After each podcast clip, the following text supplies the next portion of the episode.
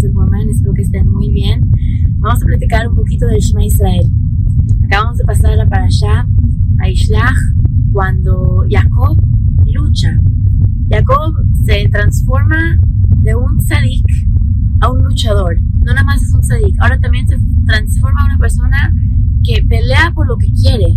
Y en esta parasha de la semana pasada, el malach le da un nombre nuevo, le dice, Jacob, tú ya no solamente eres Jacob, tú no solamente eres la persona que, estudia y que sienta, se sienta en su oel, eres una persona que de verdad lucha por lo que quiere, aunque esté en el lugar más oscuro, en el momento más oscuro del día, a medianoche, tú te presentaste a luchar y tú te vas a llamar Israel. Israel significa, amigas, el luchador, porque nosotros somos la nación que no se rinde.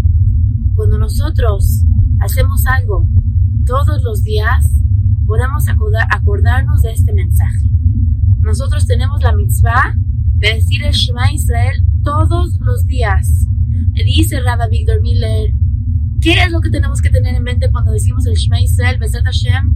Vamos a platicar en las próximas semanas de varias ideas para que cada vez que digamos el, el Shema en la tefila de las mañanas o Kriyat Shema antes de irnos a dormir, podamos mejorar un poco estas palabras tan importantes que hasta los niños de dos años lo dicen. ¿Qué dice Rabbi Victor Miller? Dice así, tú te tapas tus ojos con tu mano, dices Shema Israel, Hashem Eloquino, Hashem Echad, estás diciendo, escucha Israel, Hashem es nuestro Hashem, Hashem es uno.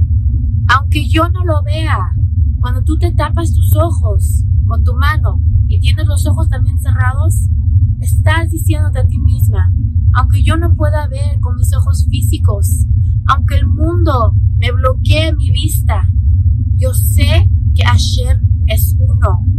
El Hashem que me da todos los regalos de mi vida es el mismo Hashem que me trae los misionot, el mismo papi que me da esos regalos y cumpleaños tan hermosos, es el mismo papi que me está enseñando diferentes cosas durante mi vida de cómo mejorar y cómo cambiar y cómo luchar.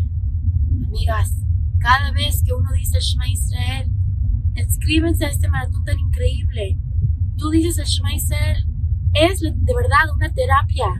Acordarnos que aunque nosotros no podamos ver que todo está fácil, no podamos ver que todo está así, muy fácil, muy bien, externa, de una forma externa, de una forma interna, nosotros estamos con Hashem. Hashem Eloquino, Hashem Echad. Nosotros sabemos que Hashem es uno. No creemos en Abodazara. ¿Pero qué es lo que estamos diciendo? Dice Rabbi Victor Miller, que el mismo Hashem que me da las cosas que se ven buenas, también me está mandando las cosas difíciles y solo nos los manda porque nos quiere. Quiere que crezca, quiere que nosotros vayamos a crecer y quiere que seamos los luchadores igual que Jacoba vino.